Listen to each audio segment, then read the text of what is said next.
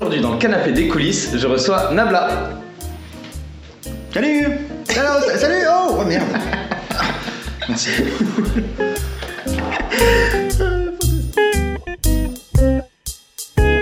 Bah, bienvenue, Nabla, dans le canapé des coulisses. C'est un Bah, super, c'est un immense plaisir de te recevoir aujourd'hui. Bah, c'est pas chez moi, c'est chez Nathalie. Salut Nathalie.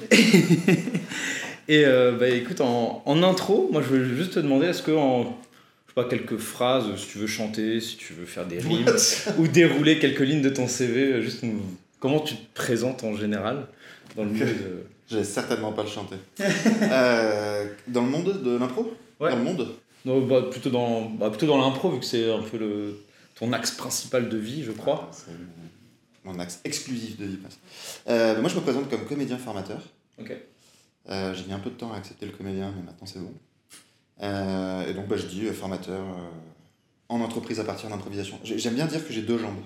J'ai une jambe artistique et une jambe pro. Ma jambe artistique, c'est l'improvisation artistique. La gauche. Ouais, je sais pas pourquoi, elle est tout le temps à gauche. Au côté du cœur, j'imagine. Même si le cœur est au milieu. Euh, donc, jambe gauche artistique, c'est euh, les spectacles, l'école qu'on a ouverte, euh, les stages qu'on fait le week-end. Et en entreprise, la jambe droite, c'est. J'utilise l'improvisation comme moyen pédagogique pour euh, développer des compétences. Et les, deux se nourrissent vachement bien. J'ai besoin des deux pour marcher. C'est les mêmes choses, c'est les mêmes choses, c'est les mêmes réflexes, c'est les mêmes compétences, mais là on peut raconter des histoires de dragons. Et là c'est euh, mon client est pas sympa. C'est presque pareil, mais c'est un peu différent quand même. Ah, trop chouette. Et co- comment t'as. Toi, c'était quoi tes premiers pas en impro? T'as commencé par où Par quoi euh, Peut-être la scène euh, C'était quoi les premières étincelles euh, pour Nabla? C'est trop marrant. Salut Romain Moi j'ai découvert l'impro dans ma dernière année d'études, donc j'étais en école de commerce à l'ESSEC, à Cergy-Pontoise. Et dans ma classe, il y avait un mec qui s'appelle Romain, qui un jour on se baladait dans les couloirs, et il a vu un petit post-it vraiment sur le mur où il y avait marqué ce soir match d'impro euh, ESSEC HEC. Lui, je le savais pas, mais il avait fait 4 ans d'impro, donc il a vu ce post-it. Euh, parce que quand tu as commencé l'impro, tu vois le mot impro, même petit, tu vois. Et euh, moi, je l'avais pas vu, évidemment. Et donc, il me dit, bah, viens, on va le voir. Je dis, d'accord, à fond. Et j'étais content de passer une soirée avec Romain. On va voir le match. Pendant tout le match, dans ma tête, il y a, mais qu'est-ce qu'ils font? Pourquoi ils, pourquoi ils se préparent pas? Je comprends. Qu'est-ce qu'ils font? Pourquoi? On leur... Mais qu'est-ce qu'ils font? Romain, lui, il prenait du plaisir. De temps en temps, il m'expliquait, tu vois, cette catégorie, ça marche comme ça. Je fais, d'accord, bon, apparemment, il y a des règles, mais quand même, euh, pourquoi ils se préparent pas? Ils sont complètement fous. Et puis, à la fin du match, Romain, il va leur parler. euh, comme si c'était des humains normaux. Moi, je, je suis un peu euh, terrifié à l'idée de parler à ces gens-là. Du coup, je me mets derrière Romain. Bon, il s'avère que j'étais quand même plus grand que Romain, donc je me cachais pas beaucoup. Mais j'avais l'impression de me cacher un peu. Et donc, il leur parle normalement, et puis il finit par dire euh, bah, si, si vous avez des entraînements et qu'on peut venir, est-ce que je peux venir? Et euh, les gens de la troupe ont dit bah oui, bien sûr, pas de problème. Euh, et ce Romain dit et Nabla, il veut bien aussi. Alors que j'avais rien dit. J'ai pas voulu parler, je suis même pas sûr d'avoir dit bonjour, félicitations. Mais comme j'avais rien dit, bah, dans ma tête, c'était un consentement. Donc j'ai fait bon, bah faut que j'y aille. Du coup, la semaine d'après, on avait le premier cours. J'ai trouvé que Romain était exceptionnel. Parce qu'il l'avait déjà fait avant aussi, en plus. Sans doute parce qu'il en avait déjà fait. Euh, mais même, c'est quelqu'un, je pense, qui est assez exceptionnel. Et moi, je me suis trouvé nul, mais nul, nul, nul.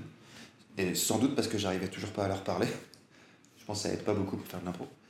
Et du coup, j'ai pas osé leur dire à la fin du cours, bon, ben, je reviendrai pas, euh, l'essai est raté, quoi. Mm. Et comme il y avait les vacances de février juste derrière, je me suis dit, bah, c'est super. Je vais laisser passer une semaine, ils vont m'oublier, c'est sûr. Retour des vacances, où je leur ai toujours pas dit que j'arrêtais. Je me balade dans les couloirs avec Romain. On croise quelqu'un de la troupe qui dit à Romain Romain, il y a un match la semaine prochaine et on a besoin de quelqu'un. Est-ce que tu peux le faire? Romain dit Bah non, je peux pas, désolé, je, je retourne à Lyon.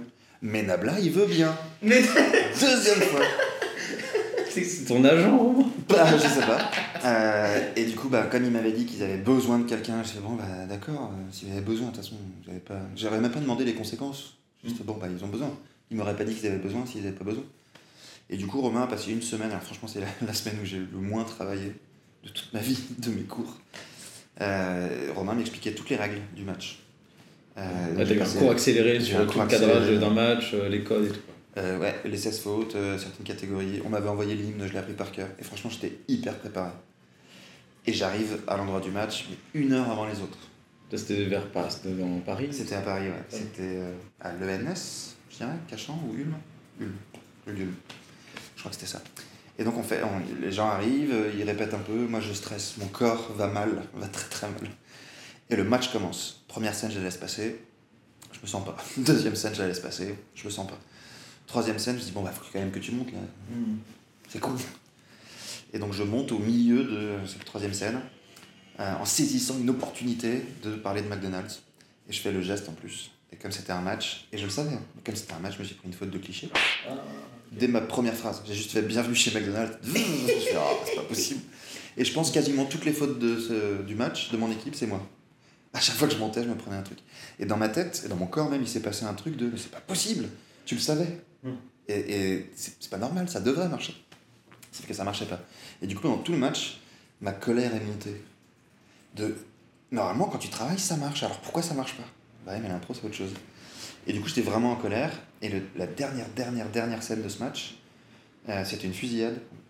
Les noms peuvent changer, mais Mm. globalement, euh, l'arbitre donne un thème, 30 secondes euh, solo, sans préparation. Et donc à l'époque, c'était le décorum, on était euh, de dos au fond de la scène. L'arbitre donnait le thème, il sifflait, on se retournait, on commençait. Un, un- un- un duel. euh, seul. Ok. C'est vraiment un solo. et donc on était 6, chacun avait ses 30 secondes. chacun tout seul 30 secondes. Avec un thème que tu découvres au moment où tu commences. Euh, et moi j'étais juste en colère. Donc euh, quand je me suis retourné, le thème c'était Barbie. Quand je me suis retourné, mon, mon corps a pris le relais, je sais pas trop pourquoi, mais j'étais juste vraiment en colère. Donc je l'ai- elle est sortie. Elle est vraiment sortie. Et donc j'ai mimé une Barbie, puis je détruisais la Barbie. Mais vraiment, je, je l'ai brûlée, je l'ai mordue, je l'ai coupée, je l'ai mise dans le congèle, enfin, je fais n'importe quoi. Et ma dernière phrase, je crie dans le rôle de cet enfant qui détruit sa Barbie là Maman, je veux une autre Barbie Et c'était juste ça, j'étais juste énervé. Et j'entends le sifflet de fin, je, je retourne, je retourne sur le. Ah, j'étais juste énervé. Je retourne sur le banc, mais c'est la première fois que je vois sur le banc les autres joueurs me regardaient un peu dans les yeux, parce que je pense qu'ils avaient un peu honte. Et un, premier sourire et un premier regard de bah, c'est pas mal ça. Et ça a vraiment débouché mes oreilles, j'ai entendu. Et au moment où les oreilles se sont débouchées, j'ai entendu des gens qui applaudissaient. Je me oh, c'est bien ça. Ça m'a calmé d'un coup. Je suis remonté au milieu, je fais ah, mais merci, c'était sympa. Ça m'a vraiment calmé euh, d'un coup.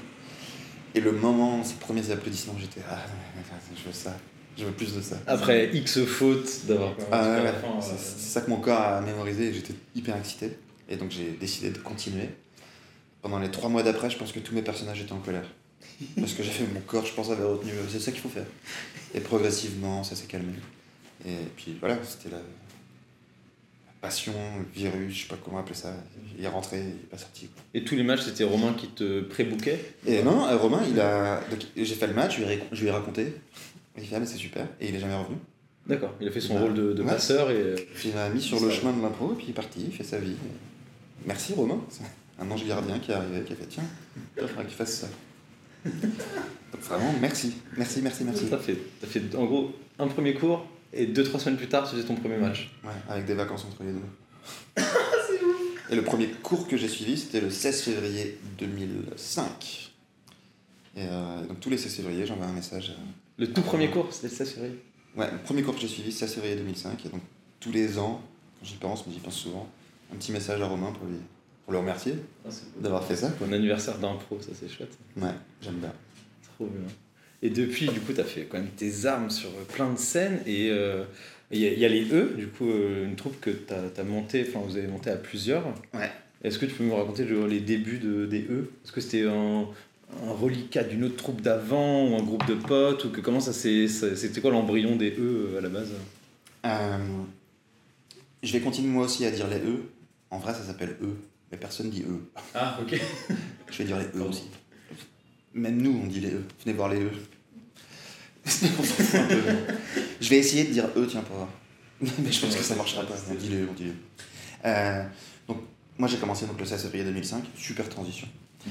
Euh, donc, à l'ESSEC, la troupe de- d'impro avait été créée cette année-là, en novembre 2004. Comment s'appelle d'ailleurs euh, cette liste Euh, la, l'assaut de théâtre s'appelait Comédia, je crois. Et la troupe de théâtre s'appelait Les Improvisibles. Ok. Ah, je crois que c'est Les Improvisibles. Euh, et donc j'ai fait ma première année, c'était ma dernière année d'études. Donc en juillet, euh, on était parti, il y avait le stage. Mais je crois qu'en décembre, en gros, c'était fini. Moi, j'ai décidé de rester une deuxième année dans cette troupe-là. Donc j'allais toutes les semaines à l'ESSEC alors que je bossais euh, pour faire notre atelier. je sais plus quel soir c'était, le mardi soir, je crois. Et à la fin de cette année-là, on s'est dit, euh, bon, on, a, on est plusieurs à avoir fini nos études, là, euh, qu'est-ce qu'on fait? Et on Mhm. s'était dit qu'on avait envie de continuer. Le 11, c'était à peu près une douzaine de personnes. Et donc, on a décidé de continuer l'impro, mais on n'allait pas revenir à l'ESSEC parce que Sergi Pontoise, c'est parfois très dur à y aller. Vraiment beaucoup de Euh, motivation là, pour y aller à chaque fois. Ouais, C'était à Là, c'est Paris. du RER, quoi. Ouais. Pendant 50 minutes. C'était long. Euh, et du coup, on s'est dit qu'on allait faire une troupe, et on, on a appelé ça la troupe de Paris euh, entre nous. Et on était 12 donc, quand on l'a fondée, et on a cherché le nom, et finalement, on a trouvé le nom E au cours d'une soirée. Euh, C'était c'était vraiment cool. Mais on était 12 au départ. Euh, très vite, il y en a 3, 4. Attends, mais ça c'est déjà en 2007 Ça, c'était 2006. Ah ok, donc c'est juste deux, enfin, deux ans d'impro et après direct création de la troupe. euh, Ouais, bah, on voulait continuer sans avoir besoin d'aller euh, Ok. à Sergi Pontoise. Il n'y avait pas besoin, avait d'autres brouillons avant quoi. Bon, ça c'était la première c'était la Bah, première. euh, je sais pas. Peut-être qu'on en parlera de ça, mais l'impro, c'est. C'est toujours brouillon. Et c'est Ouais. cool. On est toujours en brouillon. ouais. C'est génial. Enfin, moi, j'aime bien. Toujours amélioré. Et donc, très vite, il y en a 6 ou 7 qui sont partis. euh, Ils se sont rendus compte que bah, finalement, non. Et puis, euh, c'était le début de nos premiers jobs aussi. Donc, euh, il y a Mm. des moments où, bah, finalement, non. Et donc, euh, le, nombre de joueurs dans la troupe a vraiment changé pendant longtemps. Je pense pendant 5 ou 6 ans, on est passé de 12 à 6, à 8, à 14, à 8, etc. Et puis progressivement, ça s'est stabilisé. Euh, il y a une année, on était 4. Et après, on a changé un peu notre façon de recruter. Donc, on a pris deux personnes, puis une. Et de moins en moins de gens partaient, de plus en plus stable. Et là, ça fait euh, bien 4 ou 5 ans qu'on est 7 de manière très stable. Et, euh, et donc, le début de eux, c'était des répètes euh, toutes les semaines. euh. On a gardé la même structure. On s'était dit qu'on allait faire un spectacle qu'on a dû jouer 5 fois la première année, une fois par mois. C'est quoi le nom de ce premier spectacle? Toute petite salle. C'était un cabaret ou enfin, il y avait quand même un titre un... Je sais plus si on avait un autre nom, mais je- le premier spectacle dont je me souviens, je sais pas si on a commencé par celui-là ou si le premier c'était juste un petit cabaret. Le premier dont je me souviens, il s'appelait Nous, et on jouait dans un théâtre qui s'appelait Le Lieu, qui s'appelle toujours Le Lieu. Et on avait des t-shirts, c'était notre costume, des t-shirts où il y avait marqué moi dessus. et j'adorais dire aux gens, bah, venez voir eux, enfin venez voir nous, des eux, au lieu. Parce que ça disait vraiment les infos, mais ça disait rien. Et je trouvais ça vraiment marrant. Et nous, c'était un. Je sais pas pourquoi à l'époque, j'ai l'impression que les créneaux étaient plus longs, mais on avait une première mi-temps de 45 minutes Mm. où on faisait des scènes courtes. Et on avait une deuxième mi-temps de- d'un mi-long, du coup, de 30-45 minutes, où chacun d'entre nous jouait l'un des personnages des scènes courtes. Donc quand on revenait de la pause, on donnait deux des personnages qu'on avait joués dans les scènes courtes. On disait Salut, moi j'ai joué euh, Vercingétorix et euh, une allumette. Et le public disait bah, Je veux que tu continues avec Vercingétorix. Quelqu'un d'autre arrivait en disant Moi j'ai joué la, la bonne sœur au sommet de la montagne. Et puis j'ai joué euh, une marchande de crêpes. Ah bah toi j'aimerais que tu joues euh, la marchande de crêpes. Et ensuite on faisait un format long avec ces personnages-là. Du coup, c'est bien parce que le public participe à écrémer ce qu'ils ont préféré pour faire un- encore un meilleur Bah, euh, combo après. Quoi. Nous on écrémait déjà avec euh, voici les deux que j'ai envie de vous proposer, choisissez lequel. Euh, et ensuite bah, on essayait de faire un format long, ce qui était plutôt cool parce qu'on avait parfois une marchande de crêpes avec Vercingétorix juste à côté de. Puis on essayait de faire une histoire avec ça. Ça c'était notre premier spectacle. Et je, je suis content, je pense qu'on ait commencé par ce genre de truc aussi parce que je vois beaucoup de troupes qui ont l'habitude de faire du cabaret ou du format court Mhm. et qui du coup stressent énormément à l'idée de faire un format long. Oui. Mais nous, notre premier spectacle, c'était déjà les deux. Ouais, donc il n'y avait pas le stress de on change de format alors que vous faisiez déjà un peu des deux. Ouais, et puis on n'a pas, je pense, sacralisé le format long. De, Mhm. Oh, faut tenir une heure, mais comment on va faire? On s'est pas vraiment posé la question en fait. On a fait, bah on va faire ça, ça a l'air sympa. Et je suis content. On était, on était un peu, euh, je sais pas, on a, on a risqué le truc sans se rendre compte que ça pouvait faire peur. Mhm. Maintenant, on se rend compte que ah ouais, ça peut faire peur. Donc t'es en haut de la montagne, tu fais Ah, euh, oui, on a gravi tout, on a gravi tout ça. Bah, je sais pas si on l'a gravi, mais euh, en plus d'ailleurs, je pense que ça fait peur euh, quand on ne l'a jamais fait, Mhm. parce que c'est juste, on a, on a le temps de poser des trucs, c'est, c'est, c'est pas plus dur. Mais d'ailleurs, je trouve que le format long c'est peut-être plus facile que le format court. Mais souvent, ceux qui ont fait 10 ans de cabaret, qui disent on est en train de tenter un format long, Ouais, ils se sont vachement ils cristallisés tout, dedans. euh, Quoi. que c'est plus facile, au contraire. Ouais. C'est, c'est une question d'habitude, donc je suis content qu'on ait eu nos habitudes là-dessus. Et nous, ce qu'on voulait au début, dans les premiers balbutiements, on avait, je pense, dans notre- la chance qu'on avait à l'ESSEC, c'est que, aux improvisibles, c'est que le coach de la troupe suivait des cours d'impro à Paris, avec une troupe qui s'appelle les Improfessionals, qui est une troupe d'impro anglo-saxonne. Dedans, il y a des gens comme Mark Jane, Florian Bartsch, Gaspard Schielbred, euh, pour citer ceux qui sont encore en France. Il y avait Clara McBride, qui est au Canada maintenant, qui est juste excellente. qu'il y avait des gens incroyables dans cette troupe qui donnaient des cours. Du coup, ben, cette personne-là, Guillaume, nous, nous enseignait déjà des choses anglo-saxonnes. il pouvait ramener un peu ce qu'il avait appris aux impôts Beaucoup plus que des matchs. Euh, du coup, on, a, on avait déjà un peu cette sensibilité-là, sans le faire exprès, d'impro anglo-saxonne. Et du coup, quand on a fondé eux, on s'est dit, ben, on va essayer de faire notre truc à partir de ça. On a très vite pensé que les matchs, c'était pas ce qui nous animait le plus. Mm. Et du coup, ben, on a regardé plein de trucs, euh, en particulier Keith Johnston, et en particulier Del Close. Mais il y avait plein d'autres choses encore. Et notre trip à nous, c'était de mélanger les deux pour voir ce qu'on pouvait faire. En fait, les deux sont très très très proches. Euh, c'est mots différents, mais c'est dans la logique de découverte enthousiaste et, de, et de jeu, à la fois jeu narratif et jeu de la scène, jeu organique, bah c'est plein de points communs, on peut faire plein de trucs. Donc on s'est amusé à mélanger ça, on a créé plein de spectacles, balbutiements normaux, mais sympa. Et ça, petit à petit, ça a débouché jusqu'à Bio avec euh, l'histoire d'un héros anonyme. Euh, Exactement. et d'autres choses. On a, on a créé, j'ai pas compté, en Steam, il le sera peut-être, mais on a créé, je pense, une, créé ou interprété une trentaine de spectacles pendant longtemps. Et Bio, c'était notre tentative de. Et si on restait plus longtemps sur un spectacle? Parce que d'habitude, tous les trois mois, on disait, bon, bah, qu'est-ce qu'on fait euh, Ça y est, on le connaît, qu'est-ce qu'on fait après? Et on, aime vraiment ça, créer des spectacles. Et Bio, c'était un peu notre tentative de, bah, si on découvrait une autre façon de faire de l'impro ou de faire un spectacle, et si on essayait de l'exploiter jusqu'à ce que ça devienne autre chose qu'on n'a jamais vécu. ça fait dix ans, c'est la dixième année. Mais ça, c'est énorme. Et est-ce qu'il y a des. Tu te rappelles de, de pivots où vous avez essayé de, de, de faire sur le, je sais pas, l'organisation d'un spectacle bio? Des, des, des, déclics ou alors des, des foirages? Sur bio? Ouais, sur bio, vous avez essayé d'adapter ou changer le, format? La première année, euh, ça nous a vraiment plu. On a un peu changé, mais je pense que les déclics, ça a été sur le fait que toute la troupe pensait pas forcément de la même façon à ce spectacle. Je pense que maintenant, on est à peu près tous d'accord, et encore, ça se trouve, ça change, euh, que c'est un format long, euh, très simple. On va raconter la vie de quelqu'un. Et on joue avec l'espace et le temps, donc c'est... On suit nos instincts. Il n'y a pas beaucoup de cadres, on ne veut, pas beaucoup de cadres à part ça. Et parfois, bah oui, il y a des gens qui pensaient un peu plus que c'était narratif, d'autres qui pensaient que ça devait être de l'organique pur. Je pense qu'on a dû à un moment euh, travailler un peu plus pour savoir ce qu'était ce spectacle mais il n'y a pas eu beaucoup de déclic. Il y a eu des moments, euh, création, c'était ah mais c'est super, il est libre, c'est génial. Et c'était pas une création euh, brute. Avant, on avait fait trois ans, je crois, d'un format long euh, chronologique qui s'appelait Les improbables aventures des E.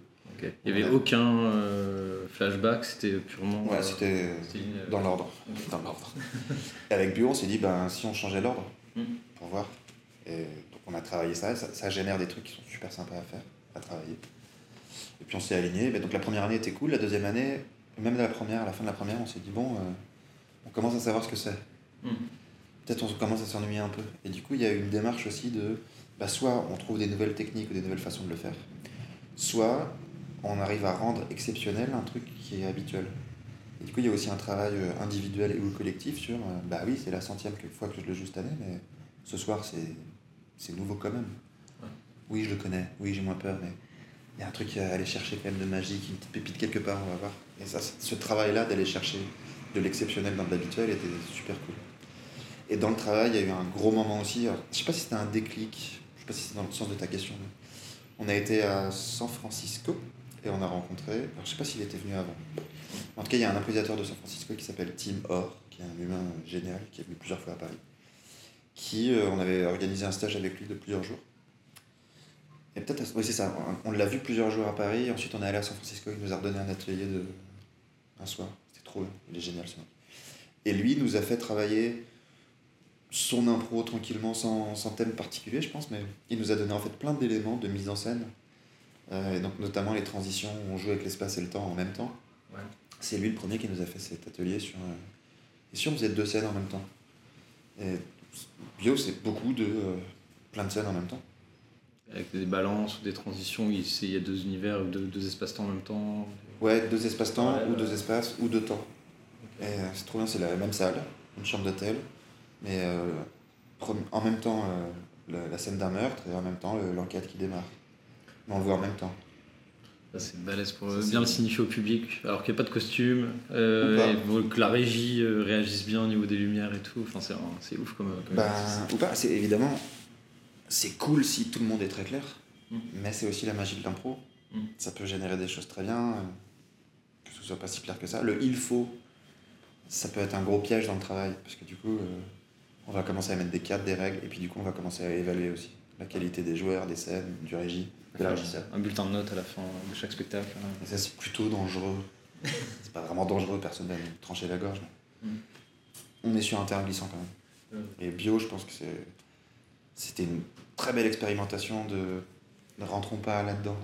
On savait pas que ça allait durer 10 ans, mais attention à l'évaluation du spectacle. Et avant les premières années, à eux, je crois que j'étais le premier directeur artistique. Je me souviens, je les ai retrouvés il n'y a pas longtemps J'avais des fichiers de 14 pages de débrief d'un seul spectacle on avait fait un tableau avec des critères de variété, etc. Et je l'ai relu, je me suis dit, wow, c'était cool, c'était utile pour le travail, mais heureusement qu'on fait plus ça. Finesse de débrief de cadeau, il faut faire une journée de débrief pour chaque spectacle. J'ai retrouvé un classeur comme ça, c'était juste les six premiers mois de E, où j'avais mis tous mes cours, tous les débriefs de tous les spectacles. Et il est énorme, ce classeur. Un travail énorme. C'était cool. Ouais, ça donne de la matière après pour la suite, mais, mais du coup, il y a moins de débriefs maintenant. Ouais, on est passé par plein de phases de débrief. On a essayé tout ce qu'on pouvait. Un truc, euh, bah, le truc écrit, euh, les critères d'évaluation, euh, juste demander ça va, tu te sens bien? Tiens, tel personnage, est-ce que tu l'as assez bien accentué ou pas De 1 à 10 on, on, on, aurait peut-être. Si, je pense qu'au début, on a fait des trucs comme ça. Ah ouais? Ouais, alors moi j'avais pas mis des notes de 1 à 10 parce que déjà j'avais une grosse conscience pédagogique. Mais c'est des lettres, A plus, C'était des smileys. Il y avait 4 smileys. Très mauvais, mauvais, bien, très bien je crois qu'il y avait 11 ou 12 critères par spectacle. Comme les baromètres qu'il y a dans toutes les boîtes maintenant, euh, de, bah, l'humeur. Je, commencerai à être consultant. je me suis dit, utilisons mes compétences. Et ouais, bah, au début, on construisait plein de trucs, c'était cool. On avait, on avait défini des piliers de travail et du coup, ça nous permettait de débriefer aussi. On avait cinq piliers, je suis pas sûr de m'en souvenir, mais on avait narratif organique, on avait création de spectacle, jeu, frontière contre le risque, j'ai oublié le cinquième. La frontière contre le risque Contrôle risque. Ah, contrôle risque. Ah, ok. D'accord. Je pourrais t'envoyer un débrief si tu veux. Il faut se 14, 14, 14, 14, pages. Et, et dans. Bah, du coup, vous avez joué toujours plein de personnages, mais que ce soit dans le cabaret, dans les débuts des E. J'ai pas dit les E, je dis des E. Et hum, est-ce que tu as un personnage refuge ou un archétype sur lequel tu, reviens souvent? Je m'attendais tellement pas à ça. Ok, faites plein de trucs. Est-ce que tu fais ça? Euh, bah, C'est une question qu'on a souvent, c'est marrant. Peut-être qu'il n'y en a plus du tout, et à un moment tu en avais euh, des bien rangés, maintenant euh, c'est purement. Alors peut-être que j'en avais un, je sais pas trop, mais. J'ai un corps, le mien, qui fait que parfois des choses se ressemblent. mais dans ma tête, c'est très clair que c'est pas le même personnage. Mais parfois, il y a des trucs qui viennent. quand je joue ça m'arrive de jouer des personnages, euh, même sur des spectacles euh, proches, bah, je vois qu'il est un peu neuneux, ce personnage-là. Mais c'est quand même un autre. C'est une autre forme de neuneux. Il y a des niveaux d'énergie de neuneux ou des réactions un peu différentes. moi, je sais que c'est un personnage différent. Je le joue différemment.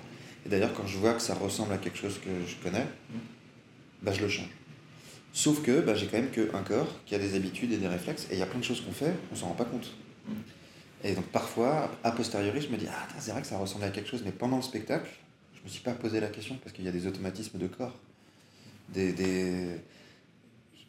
Je sais que dans ma vraie vie en particulier, quand quelqu'un fait une blague et que je peux pas faire trop de bruit ou je sais pas où j'anime, j'ai tendance à faire ça, à cacher ma, ma, bouche, ce qui doit pas être pratique pour un podcast. Et je sais qu'il y a des spectacles où je joue des personnages qui sont surpris et je fais ça. Donc c'est pas un truc refuge, c'est que mon corps parfois il décide apprendre des trucs de la vie, ça peut pas être 100% autre que bah, toi. Ouais, je peux pas trop. En tout cas, dès que j'arrive à conscientiser que ça ressemble à quelque chose que je connais, bah là je le change. Mais si c'est pas conscient, bah, il doit y avoir des personnages refuges. Bah, il doit y avoir en tout cas des, des mécanismes refuges, des gestes refuges, des rythmes refuges. Euh, je pense que les personnages un peu neuneux, ça peut être aussi. Euh, parfois c'est un vrai choix. Mm. Euh, parfois c'est. Je sais pas quoi faire là. automatiquement, bah, ce, je suis monté avec ça et du coup ça est devenu moché pour eux et puis c'est devenu le personnage de C'est un fil rouge pour ça. Bah, c'est le corps qui a décidé euh, ce qu'il voulait faire. Peut-être le corps il a repris quelque chose qu'il connaissait ou il a repris ma réaction, ma vraie réaction et puis j'ai décidé de le garder. Je pense que j'ai j'ai pas de personnage refuge conscient. Et, puis l'inconscient euh, fait ce qu'il veut, c'est inconscient. Et il y a mes partenaires qui, évidemment, m'aident énormément à pas faire la même chose. on a fait deux spectacles où je joue ta femme et je suis en colère contre toi. Je sais que sur scène, tu vas me dire, dis donc, t'es en colère souvent avec moi. Ah oui, c'est vrai. Ils vont m'aider à le conscientiser. Et je pense que non, maintenant, on arrive à. Alors après, y a, on a toujours notre vie et nos émotions, nos sensations. Hein, qu'on essaye de. Quand on est sur scène, on est sur scène, peu importe ce qu'on a vécu dans la journée. Parfois, c'est plus difficile, évidemment. Mm. Euh, mais je pense que non, on arrive à pas arriver sur scène avec euh, notre historique de euh, Ah, bah le dernier spectacle, j'ai pas aimé ça. Au contraire, on est plutôt sur On ouvre une nouvelle page ce soir, voyons ce que c'est cette page. On n'est pas, je pense pas qu'on ait un esprit de vengeance ou un esprit de félicitation, même on a un boulot à faire, on le fait, plaisir, on se regarde. Et on voit ce qui se passe. Et parfois c'est super, parfois c'est, c'est moins bien. Ça marche, mais on voit et on découvre chaque spectacle, chaque spectacle, c'est trop cool. Et, le, et, du coup, avec tous ces apprentissages, bah, tu as créé une, une, école aussi, les impronautes. Ouais, alors, quand j'ai fondé, enfin, j'ai cofondé les, en fait, dans les 12 premiers, j'étais là. Et, je suis le seul qui est encore là dans eux, j'ai dit les eux. Mais Loïc et Tim sont arrivés très très tôt après, donc euh, on est presque trois à être là depuis le début. Euh, et en 2009, donc trois ans après, l'un des membres de la troupe et moi, cet autre membre de la troupe s'appelle Yann Parizeau, qui a fondé autre chose après, euh, on a décidé qu'on voulait donner des cours. Et le reste du groupe était d'accord. Donc on a fondé les impronautes en 2009. Donc j'étais pas seul. Mais je pense pendant un an ou deux, les cours étaient animés que par Yann et moi. En co-anime ou en sol, mais souvent de la co-anime. Jusqu'à ce que ça se structure un peu, où on a pu accueillir d'autres profs. Euh, des chemins sont mixés, des chemins sont séparés. Puis maintenant, c'est l'école qui existe depuis 12 ans. 13 ans. Ah, c'est génial. Ah, c'est génial. J'adore cette école. Euh, structurellement, on a beaucoup réfléchi à cette structure d'ailleurs, et, ça change tout le temps, c'est jamais fini. Nous, on a une première, une année de, de contact avec les personnes, avec les participants, qu'on appelle Welcome on Board. Euh, c'est une année où on travaille que l'attitude et le vocabulaire et l'envie de sauter sur scène sans raison et de bien vivre tout. Et en outil pour bien vivre tout, bah, il y a nous, notre énergie, notre corps, le corps des autres, l'énergie des autres, le regard, qu'on essaie de pas donner trop d'outils de construction. C'est que de l'attitude. Le H2S euh, Ouais, le H2S en particulier, le Happy, Healthy, Sexy. On a de la logique chemin, on a de l'énergie d'invitation. Euh, on a euh, le coup des facettes aussi, que je trouve euh, fondamental. De notre vie, c'est notre vie. le coup des facettes, facette, ma vie pro, perso. Exactement. Et, quand on est en train de travailler, on est en facette comédien-comédienne. Quand on joue, on est en facette personnage. Notre vraie vie, on la récupérera après, de toute façon. Donc on, on, parle de ça, on parle de l'énergie positive, on parle de la synchronisation avec l'autre, on parle de l'intention de jouer ensemble, enfin, c'est que, que de l'attitude. Euh, qui, au départ, quand on commence l'impro, ou même quand on en a fait depuis 4 ans, parfois on est plutôt sur euh, euh, la réussite de quelque chose, d'une contrainte, d'une catégorie, ou des critères qu'on s'est mis ou que des gens nous ont mis sur c'est quoi une histoire? et si on est dans la logique de réussite de quelque chose, beaucoup plus difficile dans l'attitude de on verra bien. on va sourire et puis c'est bien quoi. Donc la première année, elle sert beaucoup à ça, à ce que les personnes se rendent compte que l'improvisation, euh, quand les gens viennent voir de l'improvisation, ils veulent pas voir quelque chose de propre. Ils veulent voir des gens prendre des risques et sourire de ça. Sinon, ils, s'ils veulent voir une belle histoire, ils vont voir du théâtre ou du cinéma ou des séries. Euh, ils veulent voir des humains prendre des risques et bien le vivre. Pendant un an, on essaie d'ancrer ça dans, dans, notre corps. Et je dis un an, euh, il y a des gens qui le font deux ans, trois ans, quatre ans. tant que c'est pas dans le corps, travailler des techniques, ben c'est, trop tôt. Quoi. Ce qu'on veut, c'est que ce soit confort le plus possible plus c'est confort, plus l'impro est bonne. Et donc ça, c'est la première, euh, c'est l'entrée dans l'école des impronautes. Et après, on a la suite qu'on appelle exploration, où ben, maintenant que dans le corps c'est bon, ben, on va pouvoir rajouter des techniques. Donc on a des techniques de narration, des techniques de jeu d'acteur, euh, des techniques de jeu de scène, des techniques de mime, euh, du format long, des créations de spectacles. Et de temps en temps, on a quand même des trimestres d'attitude pour rappeler ça, parce que si tu restes avec nous 2-3 ans, peut-être ça peut être cool de refaire encore un trimestre de. Au fait, c'est génial de planter. Ouais. ça peut être cool. de... l'impression de se rappeler que. C'est ça qu'on demande. On se foire avec en euh, joie. Exactement. On a 80-90%, c'est l'attitude, et puis après on rajoute des petites cerises. Si tu t'occupes que des cerises, bah, le gâteau il est quand même pourri, donc euh, reviens au gâteau. Et donc on essaie de travailler ça et ça se passe plutôt vachement bien. Et on a, nous, ce qu'on a vraiment travaillé, c'est, ah, en plus de la pédagogie globale, c'est cette, euh, ne pas faire croire aux gens qu'il y a un niveau. Euh, l'attitude, c'est un truc qu'il faut faire tout le temps. J'adorerais refaire de l'attitude en permanence, en permanence, en permanence. C'est une chance, quoi. Euh, et ils ont un super pouvoir. Les... C'est pas forcément des débutants, en plus, il y a des gens qui en ont fait avant, mais ceux qui n'ont pas beaucoup fait d'impro, ils se rendent pas compte de leur pouvoir illimité de tout créer. Il n'y a pas de règle. Dès que tu rajoutes une règle, c'est fini. Euh, notre cerveau, il va tout faire pour, le, pour remplir ce truc-là. Donc, euh, ils se rendent pas compte. enfin, peut-être qu'ils s'en rendent compte, mais. Les Welcome on Board, ils ont un super pouvoir, une énergie incroyable, c'est fou. C'est génial, j'aimerais faire que ça. Moi, je me rappelle ouais, des premiers cours d'impro où bah, en fait tu dis bon bah de toute façon j'ai rien à prouver à personne, je connais rien, je peux me foirer autant que je veux. Et là il y a un petit et comme je sais pas comme au permis de conduire. Bon moi je l'ai raté euh, quatre fois et j'ai eu la cinquième donc. euh, Même pas possible. Félicitations, t'as un super pouvoir, tu sais conduire un véhicule motorisé. Je ne sais pas. moi. Et en fait, au, au tout début des premiers cours d'impro, c'est un peu en mode bon, bah vas-y, on fait ce qu'on veut, de toute façon, euh, on n'est pas pro, on est débutant. Et après, dès qu'on commence à connaître quelques trucs au bout d'un ou deux ans, il y avait une forme de pression où je sentais Ouais. que je stagnais. Bah que ouais. bah, j'étais en mode bon bah là ce que je fais c'est t'as une énorme euh, le, enfin, le fait de la petite caméra interne qui dit bah là ce que tu fais c'est nul ça c'est pas trop mal ça c'est pas trop mal mais ça peut être mieux ça, et après tu te rends compte que tu arrives à relâcher prise à te refaire du welcome on board un peu comme ce que tu Wow. fais aux impronautes et euh, à relâcher prise sur bon voilà j'ai réussi à quand même à construire des trucs mais à toujours le faire en, en foirant avec joie quoi Ça tourne. euh, mais c'est- ouais, et c'est intéressant. Enfin, le cerveau, il n'est pas dans le moment présent. Il est dans l'anticipation, l'évaluation, le jugement. Il, il est soit dans le passé, soit dans le futur, soit ailleurs même. Mm. Euh, et l'improvisation, c'est quand même un- une discipline de moment présent. Euh, du coup, c'est pas dans le cerveau que ça va se passer, c'est dans le corps, c'est ailleurs. Sauf que ben, les deux sont quand même assez liés. Ouais. J'adore l'idée de poser le cerveau, ou le brûler, ou le faire fondre, ou le liquéfier, ou des choses comme ça, même si je sais comme que la Barbie de tout à l'heure comme la Barbie, sauf que je sais que dans deux heures et demie, bah, je retournerai dans la rue et ce serait bien que je sois pas comme ça. Il faut pas la brûler complètement. Et il y a cette frontière à trouver, euh, j'appelais ça contrôle risque au départ, c'est un peu affiné maintenant, mais c'est un peu ça, la frontière euh, cerveau-corps. Mais globalement, euh, il y a une liberté qu'on peut aller chercher, et la partie cerveau, c'est ce qui va nous empêcher d'être en liberté totale. Parce que si on est que dans le moment présent, on devient des animaux euh, du plaisir ou de la peur. Euh, c'est pas ça qu'on nous demande non plus, il n'y a pas n'importe quoi à faire. Il y a quand même des choses qu'on doit faire. Mais l'attitude, en tout cas, je trouve qu'elle est vraiment à travailler pour éviter ça, être le plus possible dans le moment et dans la découverte et dans le soutien de l'autre aussi, parce que le cerveau va nous isoler dans, dans de l'ailleurs et dans un autre moment. quoi.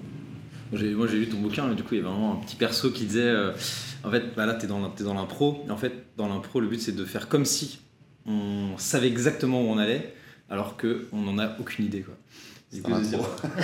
T'as lu trois pages Alors, t'as lu Non, au moins trois pages. Et bravo déjà. Ah ouais, c'est une magie différente. ouais. Par rapport au théâtre un moment, où bah, on fait semblant de pas savoir où on va alors qu'on sait très bien euh, tout ce qui est écrit ensuite quoi. Ouais, on fait croire que c'est la première fois que ça nous arrive. Ouais. En impro, on fait croire que c'était exactement ce qu'on voulait faire. Et, et encore, même, euh, je pense que ça, ça a un peu changé déjà. Je pense en première lecture, l'improvisation, c'est ça. Faire croire que c'est bon. L'erreur est acceptée, du coup, on l'utilise. Mais je, je pense que c'est encore plus important de montrer aux gens, euh, non, je sais pas où j'allais. euh, je l'accepte, mais pas forcément en termes d'histoire, je l'accepte en termes de comédien aussi. Si je l'accepte en termes d'histoire, bon bah il y a une erreur et je l'intègre narrativement. C'est bon, on sait faire. Et du coup là c'est un peu dans ce sens-là, je fais croire que c'était ce que je voulais faire.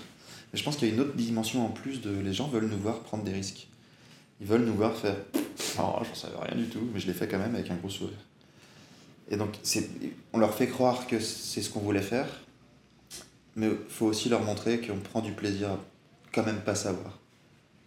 Il y a cette euh, double lecture en permanence. On, est, pendant qu'on joue, on est à la fois. euh, on est un peu tout en même temps.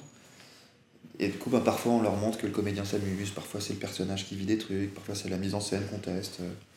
On, alterne beaucoup sur scène. Et, et tant mieux. Du coup, c'est pas grave si on n'est pas dans le moment présent pur, parce qu'on serait que des personnages. Et ça peut être dangereux d'ailleurs, ça. Mais euh, il y a cette frontière fine à trouver euh, et qui change chaque jour en fonction de- du sujet, des gens avec qui on joue. Mais c'est ça qui est passionnant et qui fait que j'espère que ça s'arrêtera jamais.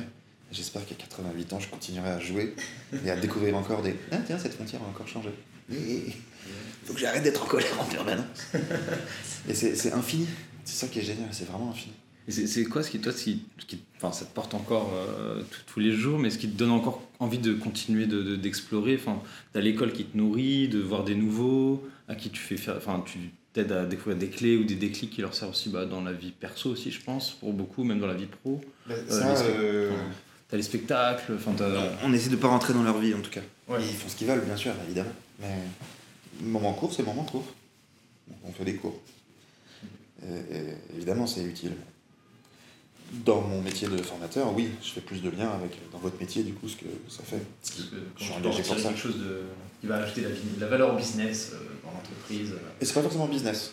Mm. C'est, c'est- évidemment une entreprise elle paye une formation parce que c'est pour servir quelque chose. Mm. Mais j'ai pas que des entreprises d'ailleurs, et puis ça dépend des fonctions.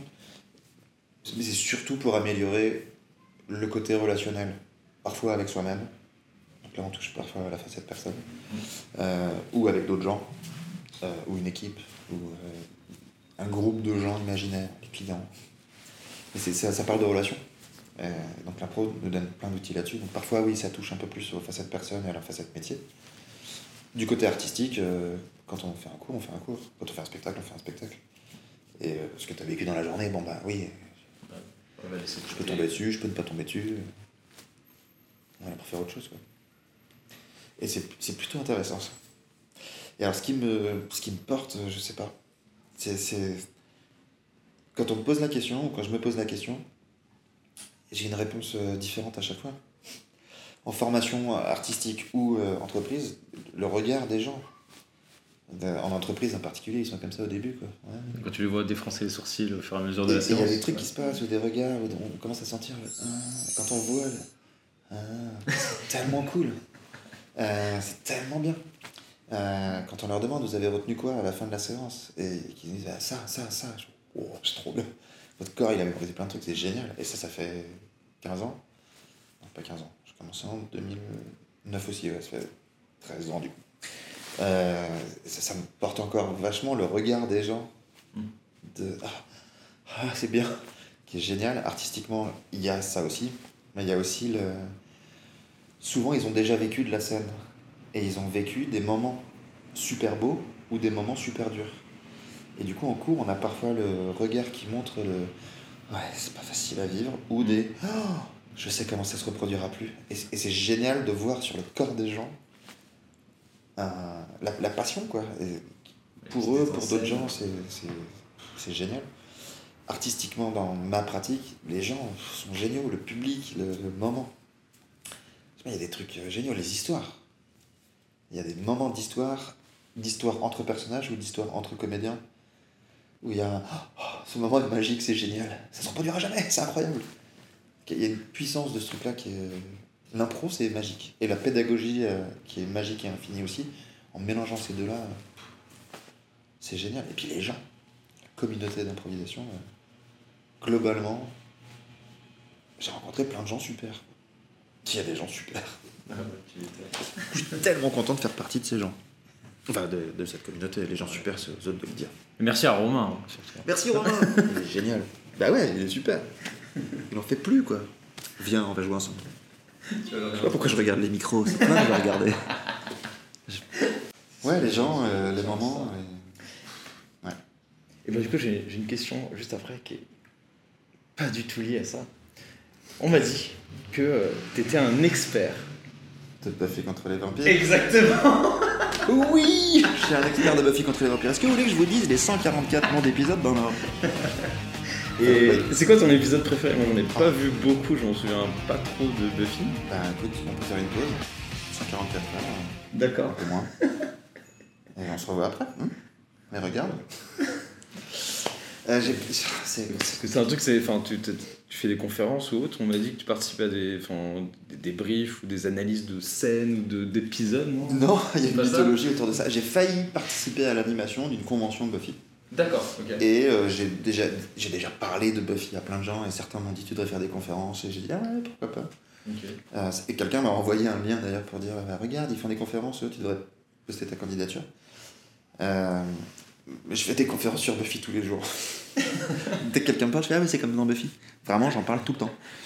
C'est comme dans Buffy, par exemple, quand t'as des, il y a des, des morales ou des, des, des leçons de vie que tu tires d'épisodes ou d'une série d'épisodes Pardon Tu n'as pas idée de tout ce qu'il y a. Euh, c'est marrant, je n'ai parlé il n'y a pas longtemps en plus. Mais en même temps, j'en parle tous les jours. J'espère que vous êtes prêts. Buffy contre les vampires, c'est une série en 7 saisons euh, qui a un arc narratif global qui est Deviens qui tu es. Ok. Au global. Et donc, l'histoire. euh, Il y, a- il y a plein de degrés de lecture, mais l'histoire en première euh, lecture, même 0,5 lecture, c'est une euh, jeune fille, tueuse de vampires, donc euh, elle tue des vampires et d'autres démons, et c'est l'élu, donc c'est la seule tueuse. Il y a une tueuse par génération, en gros, dès qu'elle meurt, il y a une autre tueuse qui est appelée. C'est la seule au monde. Normalement, c'est la seule au monde.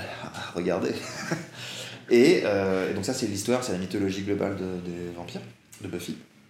Et donc, c'est la tueuse du moment. Et donc, elle, elle passe beaucoup de temps dans la série à euh, ne plus vouloir être la tueuse, elle est toute seule, elle est isolée, elle est trop forte. Enfin, a- c'est trop bien. Du coup, la thématique, c'est deviens qui tu es. Parce qu'il était la tueuse, euh, que tu le veuilles ou pas. Ouais. Comme ça, Oui, faut vraiment fouiller. et c'est pas qu'un un sacrifice d'activité, c'est qui tu es ou pas. Donc il y a ce questionnement-là de qui tu es, qui est vraiment cool. Et donc, globalement, c'est les sept saisons. Et chaque saison a un arc spécifique euh, sur cette thématique-là. Donc la première saison, demi-saison, c'est euh, l'intégration dans un groupe. Est-ce que tu te trahis pour plaire à des gens? Est-ce que tu ressembles au populaire? Au contraire Est-ce que tu te fais ta bande d'amis? Comment c'est facile, pas facile? Enfin, C'est génial. La deuxième, c'est les relations amoureuses. Euh, la troisième, c'est... Bon, je réponds à la question. Il y a une deuxième chose. la troisième, du coup, c'est les modèles, euh, les- peut-être même les meilleures amitiés ou les destins euh, croisés. Est-ce qu'on fait la même chose? On suit On sépare? Comment? Pourquoi? Est-ce qu'on est pareil Pas pareil?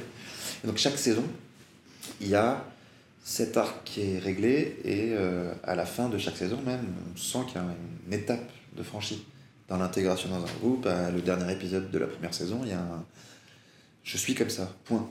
La deuxième saison, avec l'amour, il y a ok, ça se termine comme ça. Ok, tu viens de découvrir un truc fort sur toi. Fin de saison 2, un peu triste. Saison 3, il redécouvre un nouveau truc. Saison 4, il recommence tout très vite parce qu'il quitte le lycée pour aller à l'université. Mais du coup, ils refont la même chose avec une nouvelle lecture un peu de euh, les adultes là-dedans. Les adultes qui disent tu seras comme ça, tu seras comme ça, qu'est-ce que t'en fais? Et donc, il y a une thématique comme ça pour les, les 7. J'ai pas encore fait la 5, la 6 et la 7. Si ça vous intéresse, appelez-moi. Euh, et donc, il y a 7 arcs narratifs dans chaque saison. Et ils ont des, ils ont des brillances dans Buffy, dans l'écriture de Buffy, qui est. euh, Ça m'épate parce que je savais pas qu'il y avait autant de choses dans la narration. C'est une des dans séries les plus étudiées au monde pour sa structure, elle est incroyable. Euh, ils ont des. euh, en plus de ça, dans, dans leur brillance, il y a. Tu vas payer les conséquences de tes mauvais choix dans cette logique-là de euh, qui tu es. Si tu refuses quelque chose alors que ça fait partie de toi, ben, tu paieras les conséquences. Euh, et puis ils ont l'avantage d'avoir des monstres. Donc, euh, c'est plutôt cool pour payer les conséquences. C'est assez incroyable. Euh, donc ça, c'est l'une de leurs brillances. Autre brillance, c'est que il y a plein de jeux de miroirs et de doubles. Il y a des doubles évidents. Euh, par exemple, dans la première saison, Buffy et Cordelia. Buffy, c'est la tueuse. Elle était euh, cheerleader euh, hyper populaire. Elle est devenue tueuse. Bah, maintenant, sa vie, sa vie sociale en a pris un gros coup. Cordelia, elle, c'est encore la cheerleader. Et donc, Cordelia, c'est- Elle a pris un peu sa place. enfin, bah, ce qu'elle ne sait pas, Buffy est arrivée dans ce lycée, mais du coup, Cordelia, quand on la regarde, c'est ce que Buffy aurait été si elle n'avait pas été tueuse. Ah oui, ok, ouais, Son sa vie alternative euh, s'il n'y avait pas eu ce pivot-là. Exactement. Et donc on voit ce que Buffy serait devenue si elle avait suivi un autre chemin que le sien. Mhm. Euh, et donc il y a plein de doubles comme ça. Et il n'y a pas que des doubles avec Buffy, il y a des doubles euh, Giles Spike à certains moments, Zender Spike, euh, Anya Cordelia, enfin, il y a plein de doubles partout. Euh, et ils ont été un peu plus loin. Buffy en fait c'est une entité globale, c'est la tueuse. C'est moi aussi quoi. Buffy c'est la tueuse, euh, c'est c'est la petite blonde, c'était comme ça que c'était vendu. euh, Buffy au début, c'était... euh, c'est comme les films d'horreur, mais on en a marre que la petite blonde elle se fasse tuer tout de suite, du coup on renverse les clichés, c'est la petite blonde qui est badass. Et euh, c'est cool, mais c'est quelque chose je trouve de beaucoup plus profond qu'on a inversé les clichés, quelque chose de très très fort. Euh, et dans l'avant-dernier épisode de la saison 4, il lance un sort. Qui il? Bon, ok, ouais, d'accord. Non, mais c'est très bien. spoiler, on va pas tout C'est spoiler. l'épisode 21 de la saison 4 qui s'appelle Primeval, euh, où Buffy tue le, enfin, qui tue le Big Bad de la série et du coup de la saison, mais comme il est très très puissant, beaucoup plus fort qu'elle physiquement, euh, bah, ils font un sort, sa, sa bande de potes et elle, pour euh, faire appel à l'esprit de la tueuse. Et dans le sort, euh, il y a les quatre personnages principaux Buffy qui représente le corps, la main de l'esprit tueuse. Giles, c'est le savoir. Willow, c'est l'âme. Et euh, Zender, c'est le cœur de l'esprit tueuse. Donc ils rassemblent un peu. Ils font un sort pour que euh, Buffy devienne la super tueuse. Et donc elle détruit, elle détruit le gros méchant Adam par l'esprit de la super tueuse. Mais en fait, ils donnent des clés de lecture incroyables dans cet épisode-là. De, ben, moi je me suis amusé à regarder, je me suis amusé vraiment plein de fois, à re-regarder tous les épisodes d'avant. Et c'est incroyable. Euh, ce qui se passe sur le personnage Buffy, ça a l'air d'être le plus important, mais en vrai, dans la saison 2, par exemple, sur l'amour, ben Giles, il vit aussi des trucs sur l'amour. Willow découvre ce que c'est une relation amoureuse. Zender aussi. Chacun dans leur style, avec leur, leur histoire. Mais du coup, il peut arriver n'importe quoi à l'un de ces quatre personnages. Ça arrive à l'entité Buffy, et donc ça contribue à devenir qui tu es. Eux aussi payent les conséquences des mauvais choix. Il n'y a pas Et- que Buffy Il n'y a pas que le, le personnage Buffy, l'entité Buffy est traitée comme une entité. Évidemment, il y a un personnage euh, principal. C'est elle, c'est son premier nom dans le générique, c'est elle. Et oui, j'adore ce personnage-là un peu plus que d'autres parfois, mais, mais c'est ça qui est génial. Et dans les fans, fans, fans de Buffy, dont je fais partie, euh, on, on peut avoir un personnage préféré là-dedans, mais on se retrouve vachement dans les messages quand même. Euh, que ce soit Buffy, Willow, Zender ou Giles, euh, Oui, c'est des émotions, enfin, il y a plein de choses qui leur arrivent sur leur vie euh, Bah, perso, enfin, ça, ça, résonne, ça résonne quoi. ils- ils vivent le même euh, parcours, mais avec des chemins différents, parce que chacun est quand même ce qu'il doit être. Euh, elle, c'est la tueuse, quoi. Euh, Willow, c'est plein de choses, sorcière, etc. Zender, qui se calme un peu sur ses émotions et ses stabilités, son adolescence un peu étrange. Et Jax aussi, qui sort de ses traditions familiales et qui devient euh, la figure qu'il a toujours été, mais parfois il se trompait. Et c'est magique. Ils- tous ont les mêmes sept étapes que, euh, que le personnage Buffy, c'est fou. La construction est incroyable. Et je peux en parler 18 heures. sans aucun problème. on a juste 15 heures d'enregistrement disponible. Ça ne suffira pas, il va en- être un peu trop juste. Ça suffira pas. Et ouais, je suis un passionné et Ça me donnait envie C'est de me remater des c'est génial Buffy. La dernière fois que j'ai dû en voir un épisode au goûter, ça devait être euh, en 6 ou 5ème quoi. Au goûter. tu goûtais tard Oui. Moi je, je goûte, enfin je mange beaucoup. Et- Non, parce que Buffy, euh, ça s'est rarement diffusé à 16h. Ah si, si, il y a deux ans quoi. Mais c'était euh, ouais, c'était, peut-être que t'as goûté il y a 15, tard 15 ou 16 ans. dans la vie aussi. Et euh, je suis Buffy. Vas-y, vas-y. Euh, si vous le regardez, bien, regardez-le à fond. Ça a vieilli quand même, surtout si vous le regardez sur le premier angle de lecture, c'est une fille qui tue des vampires. Mm. Il faut un peu creuser pour aller chercher le qu'est-ce que qu'est-ce qu'il me dit cet épisode. Ouais.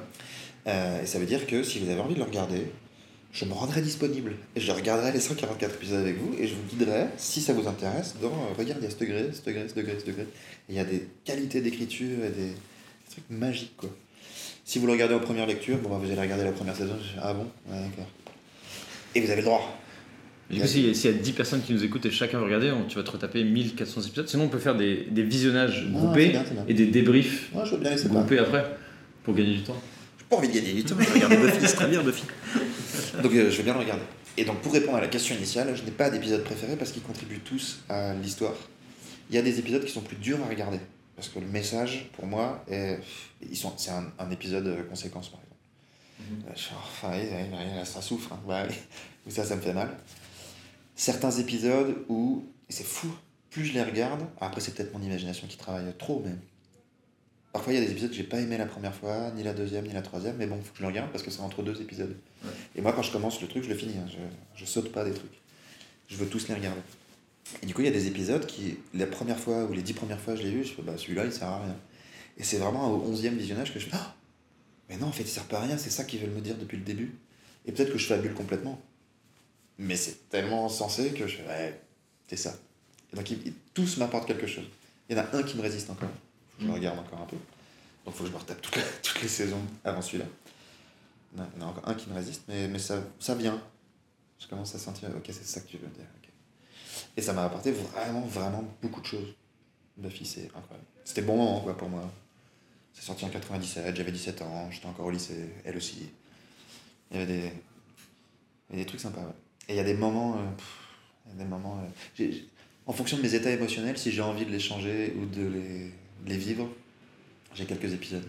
Ah oui, oui, qui concorde avec ce que tu vis au, enfin, au Ouais, ou qui présent. m'aide à en sortir. Ok. Je suis à un moment de oh là là, la vie c'est lourd. hein. Je regarde le premier épisode de la saison 3 et je dis allez, hop, il est boulot, on y va. J'ai- des épisodes qui. Ouais, mais c'est, mais c'est génial. Il y a des vrais messages. Pour des épisodes qui sont vraiment pourris. Mm. Mais des. Enfin, pourris. En première lecture, bah dis donc, celui-là, euh, on sent que c'est la fin de saison hein, et qu'ils se sont réservés pour le, le, le dernier. Quoi. Bah non. Saison 2, Iron les Épisode 19. Première fois que je l'ai vu, les sept premières fois, j'ai fait bon, celui-là, euh, c'est pour passer le temps. Ben non, ça dit des trucs incroyables. Ça faisait un lien de dingue entre les épisodes qui l'entourent et tout. Et avec la vie. Parce que euh, je pense que c'est un super chemin, deviens qui tu es. Quoi. Et sois à l'affût des signaux. euh, Si, ça, si t'es dans le bon chemin, tu le sais. Si t'es pas dans le bon chemin, il y a des conséquences. Tu vis pleinement le- l'instant présent. C'est. Bah, euh, je sais pas si c'est bon chemin, mais. Mais ça va. Et B, bah, quel- euh, ok, je Ah, m'attendais mais- pas à une réponse aussi dingue. Ah, faut pas me chercher, moi. Je m'y connais beaucoup en Friends. Ah, en Friends, en Buffy. Friends, juste après. Donc c'est un peu moins. euh, J'ai moins de trucs à dire, mais je peux en parler aussi quelques-uns. Et Buffy, je l'ai en DVD et en version électronique sur deux disques durs externes. Séparés. parce que je Dans pas deux maisons différentes, au cas où il y en a une qui brûle. J'en ai souvent une dans mon sac, en tout cas, quand je me balade trop longtemps en dehors de chez moi. Je pars 2-3 semaines, je vais la prendre, on sait jamais. On sait jamais, Si c'est ça brûle. Mais sinon, c'est dans deux ans, on va se séparer dans, dans l'appart. Au cas où. Si la chambre explose et que la cuisine reste bien, c'est bon. Il est protégé dans du plastique. Bah, faut pas, faut pas que je le perde, ça. Du coup, je vais vraiment regarder un épisode de Buffy euh, demain, quoi. Bah, appelle-moi pour me dire lequel, et je te préparerai. Bah, euh, bêtement, je pense que je vais commencer par le premier. Ah, On va faire le premier, il est en deux parties. Welcome to the Hellmouth and the Harvest. En français, bienvenue à Sunnydale, partie 1 et 2. Il est cool. Ok, bah, Il- merci il, il pour- pose des bonnes bases. Après, tu vas voir les effets spéciaux et les combats même. euh, C'était une demi-saison, je m'arrêterai jamais. C'était une demi-saison la première saison, c'était pour remplacer une saison qui marchait plus. Du coup, la chaîne a dit bon, on trouvait un truc là pour remplacer. Donc, ils ont que 12 épisodes, zéro moyen. Mais ils avaient plein d'idées. Bah ouais, et ils l'ont fait et heureusement, ça a quand même marché suffisamment pour qu'ils disent bon, on en fait une deuxième. Et la deuxième, dès le grain de l'image et le montage même de, de- des épisodes, on sent oh, ok, ils ont, ils ont un budget en fait. Le- bah, un budget normal. Première saison, c'est n'importe quoi. Euh, tout, tout est raté. Le même, c'est surtout le montage est raté. Les messages sont là et c'est cool. Et il n'y a pas que ça d'ailleurs. Ils ont presque inventé une façon de parler qui est la linguistique dans Buffy est beaucoup étudiée. Quoi? Bah oui, je sais. La façon dont chaque personnage utilise certains lexicaux ou des choses comme ça, tu veux dire? Ils, ils ont même inventé des façons de parler dans, alors, en anglais en particulier où ils mélangent des mots, ils mélangent des expressions et il y a une rythmique de phrases aussi qui est étudiée parce que ça c'était une rythmique qui changeait la, la- qui dénotait par rapport à la façon dont les ados euh, étaient représentés avant quoi. Ils parlaient pas comme des ados euh, standards, c'est ça que tu veux dire? Ils ont des expressions, ils ont des rythmiques. Ah, je sais pas comment dire, je vais pas donner d'exemple non plus. Alors, je pourrais donner des exemples. Et, ils- je m'arrêterai jamais. Il faut que je la fasse cette conférence. Et regardez, la linguistique et la, le, le langage de Buffy est très étudié et il y a des livres qui parlent que de ça. C'est vra- c'est vraiment un truc euh, fou, Buffy. Ok, ça c'est vachement travaillé. Et, euh, et pourquoi je disais ça? Ah oui, et du coup, dans la première saison, ils avaient déjà ça. Du coup, ça a attiré les jeunes qui font Oh, j'adore la façon dont elle parle. J'adore les, les- dans les discours, quelqu'un qui est sérieux, quelqu'un qui coupe sans vraiment couper, avec une blague. Enfin, euh, regarde, tu, tu Ok. sentiras. Promis, je regarde et je te fais un, je te fais un débat. Et, euh, et donc, heureusement qu'il y avait ça dans la première saison, parce que les combats, c'est vraiment des. Alors attention, il va y avoir de la violence, fermez les yeux. Ah, ah, ah, ah, ah, fuyez C'est vraiment raté. Premier épisode, tu vas voir, ça va sans doute te faire des trucs comme ça. Mais il y, y a un thème, il y a un message. Il y a déjà, dans, dès le premier épisode, tu sens qu'il y a l'humour et les surprises. Et puis tu as le message principal de laissez-moi tranquille, je veux pas être la tueuse. Je ne Mm. veux pas, laissez-moi tranquille. Ouais, repousse le truc, repousse le truc. Et, ouais. Et, et puis t'as déjà les personnalités. euh, Wi- Willow, on sent que c'est déjà l'âme de, de Buffy. Zender, on sent que c'est déjà un peu le cœur, un peu cœur d'artichaut. Et Giles, on sent qu'il y a des règles, il faut les respecter. Et donc il, il arrive avec plein de livres. qu'il il a déjà le savoir. Enfin, je pense que dès le début, ils avaient déjà tout ça. C'est pour ça que c'est vraiment brillant et c'est fou. Ils ont évidemment construit en avance. plusieurs, plusieurs saisons et que ah, il y avait déjà les bases que j'avais pas identifiées Ben, au départ. soit ils les ont identifiés eux aussi avec le temps, ils ont dit bon maintenant on va le formaliser comme ça c'est clair. Mhm. Soit ils avaient l'idée dès le début et puis ils ont tout construit à partir de ça. Mais dans tous les cas, ça se tient super bien. Ça fait des belles saisons. Ah ouais, avec, avec en plus plusieurs euh, scénaristes différents, plusieurs réalisateurs différents. Il y avait le showrunner bien sûr, mais c'est un super boulot. Voilà. Avait des, des belles saisons à Buffy, des belles saisons à- avec les E. Et en, en transition, pour sortir de Buffy, Je suis Et, euh, content. On est beaucoup moins étudiés. Et, et, euh, du coup, dans toutes les saisons qu'il y a eu avec les, les E, est-ce que. Alors, t'en as sûrement eu plein, mais c'est quoi saison préférée? Est-ce que tu as eu bah, un moment qui t'a marqué ou plusieurs de, de connexions ou où t'es ressorti euh, en transe dans, d'un spectacle ou est-ce que c'est tous les soirs euh, S'il y avait un ou plusieurs moments que tu voudrais partager euh, sur, que tu as eu sur scène avec les uns et les autres, ça serait lesquels? Franchement, il y en a plein. Ouais. Il y en a vraiment plein. C'est pas tous les soirs. Et tant mieux parce que ce serait tous les soirs, ce serait beaucoup plus dur pour nous de trouver la. De trouver chaque soir exceptionnel. Si Ouais. tout- chaque soir exceptionnel, au bout d'un moment, bah, plus rien Même quand c'est exceptionnel, c'est plus exceptionnel. Bah ouais. Du coup, il y a des, des moments évidemment qui sont juste waouh Et il y en a plein, des moments super. Et parfois il y a des moments de ah, et donc J'ai l'impression qu'il y a 10% de bon, allez, ça s'est passé, je survivrai, demain je me réveillerai quand même. 10% de oh mon dieu, ah je m'en remettrai jamais, c'est tellement bien. Et puis euh, 80% de c'est cool, c'est cool, c'est très cool, c'est très cool, j'adore. Mais ça fait quand même, euh, ça fait 17 ans donc. euh, même 10%, euh, ça fait quand même beaucoup de moments. Je m'en souviens pas de tous. Il y, en- il y en a qui me reviennent parfois, mais souvent c'est quand quelqu'un me dit Oui, j'étais voir ce spectacle. Je fais Ah bon, c'est quoi? Ah oui, c'était génial. Mais mon corps s'en souvenait, mais Ouais. pas vraiment dans ma tête.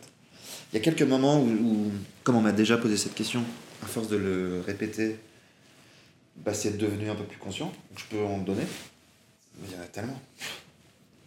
Tellement que j'ai oublié.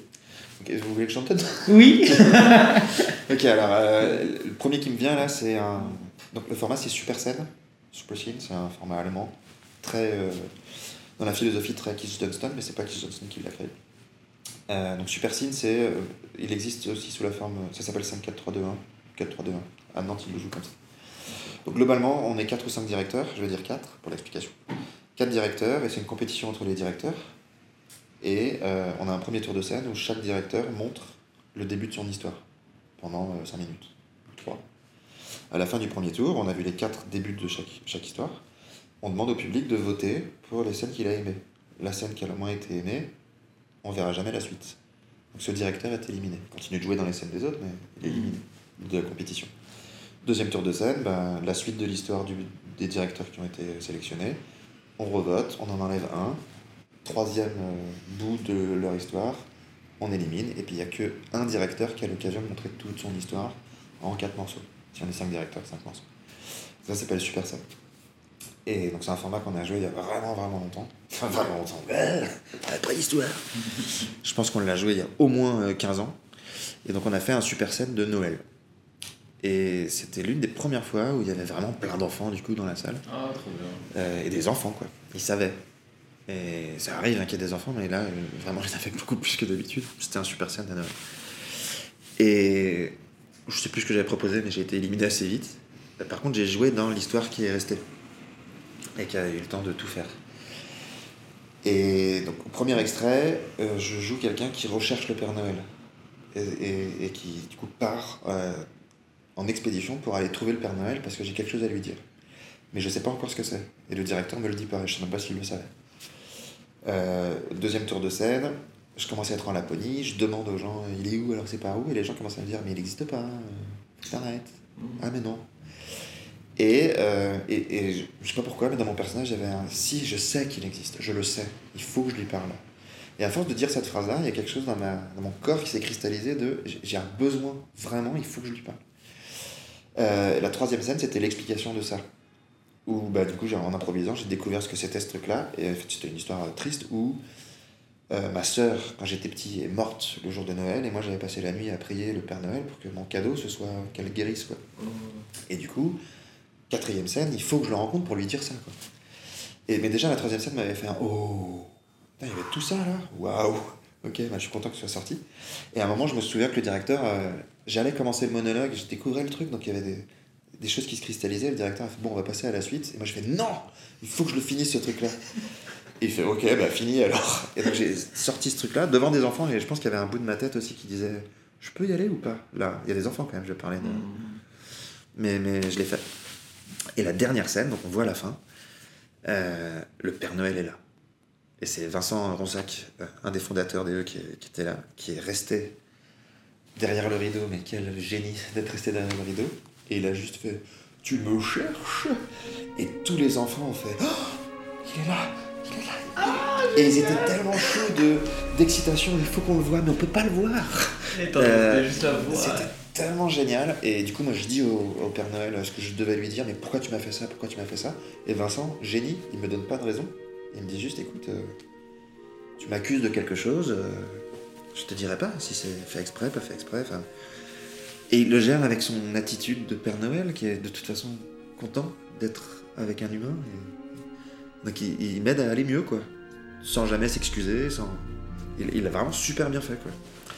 Et le spectacle s'est terminé, et j'avoue que pendant quelques heures, j'étais dans un autre monde, j'étais encore un peu en Laponie. Et je pense pendant plusieurs jours ou semaines, c'est un peu resté avec moi ce, ce truc de. Ah, bah, ça, ça va mieux, c'est encore là. Ouais, alors Et créer de la magie. euh, ah, T'as créé de la magie, t'as- vu dans le regard des enfants Bah, qu'il y avait un truc qui s'était passé. Il y avait même, même moi la cristallisation, je, je pense que c'était l'une des premières scènes où je, oh, je ressens vraiment quelque chose de fort, mais ça me surpasse pas.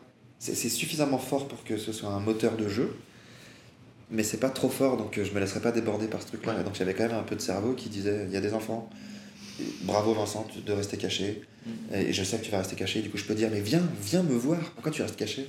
Et lui il avait compris que non, non, je reste caché, je vais pas jouer le Père Noël devant des enfants, je suis habillé comme ça. Donc c'était trop cool. Donc, il y avait plein de trucs qui se passaient en même temps. En plus, là, je pense l'une des premières fois aussi où je disais directeur Non, là c'est mon moment là. Et, qui était, et lui qui l'accepte. Enfin, il y avait vraiment plein de trucs qui étaient très cool à ce moment-là. C'était un super souvenir du coup. Et il y avait que 30 personnes. J'espère que pour ces 30 personnes, il y avait un- ce jour-là, il s'est passé un truc. Quoi. Pour moi, j'espère qu'eux ont vécu des choses aussi. Ça, c'est l'un des souvenirs, mais j'en ai plein d'autres. Bio, à Bordeaux, euh, l'année dernière. euh, on a fait quelques spectacles de suite, deux ou trois, où je Wow, ils sont tous tellement forts, c'est incroyable. Et le, le- le spectacle était vraiment incroyable. Et du coup, ça nous a autorisé à tenter des choses. Euh, où il y avait le- Ah, on a encore tellement de choses à découvrir dans ce format qui est juste incroyable. On a tenté par exemple un bio à Bordeaux où on était trois comédiens et on jouait tous les trois l'héroïne, mais à des âges différents. Ok. Donc, euh, JM s'occupait de la partie enfant, la team s'occupait de la partie ado, jeune adulte, je m'occupais de, de sa vieillesse. Je- C'était pas dans cet ordre-là, mais du coup, on jouait l'héroïne quand même tous les trois. Et du coup, on- sans le faire exprès, euh, c'était génial. Il y avait des transitions super belles où la vieille personne se regarde dans le miroir et dit Ah, je me souviens quand j'étais jeune, du coup, l'autre se met là, et puis on tourne. et- Ah. et il y avait des trucs tellement beaux. Et évidemment, on termine tous les trois au même endroit avec une petite douche euh, où on dit les mêmes phrases parce qu'on est la même personne, peu importe notre âge. Il y avait des trucs très très beaux et donc il y a des images qui me restent très très belles de ce spectacle en particulier. Mais c'était une semaine incroyable de spectacle. J'ai plein de trucs. Et puis, on a un spectacle qui s'appelle Fiat Lux où on joue dans le noir. Et euh, on est à la fois joueur et technicien, donc on a des lampes de poche. Et on éclaire que ce qu'on veut. Et il y a plein de fumée dans la salle pour que les faisceaux soient très beaux. Il y a des images incroyables dans ce spectacle. Euh, jouer dans ce spectacle, c'est fou. On passe de joueur à, technicien, parfois euh, entre plusieurs scènes, mais parfois pendant la scène. Je joue et puis je décide d'éclairer quelque chose chez quelqu'un d'autre. Pendant qu'on joue, on éclaire des trucs. On peut faire un zoom sur nos mains. Enfin, c'est quelque chose de beau et de cinématographique qu'on ne peut pas vraiment faire en plein feu. euh, techniquement, il y a des choses euh, qui ont enrichi, enfin, qui ont créé des trucs. Mais j'ai plein de souvenirs. Ouais, c'est un truc, ouais. C'est- tellement d'axes avec euh, la lumière, je On pense que peut ça doit créer des trucs de fou. hein. Vraiment plein de choses. On a plusieurs cinéastes dans la troupe. Euh, JM en particulier, mais Loïc aussi. euh, le vocabulaire du cinéma et la, la logique de cinéma, même déjà de largeur de plan, c'était. Ils ont apporté plein de trucs euh, là-dessus, c'est incroyable. Mais j'en ai, j'en ai trop. T'en as plein, j'imagine, t'en as plein. Et. Je peux Bah, quand même parler plus longtemps de Buffy. J'en ai vraiment plein. hein. C'est tellement bien l'impro, c'est génial. J'ai plein de souvenirs d'ateliers. J'ai de souvenirs de super scènes jouées par d'autres gens. J'avais j'ai eu la chance d'être là ce jour-là.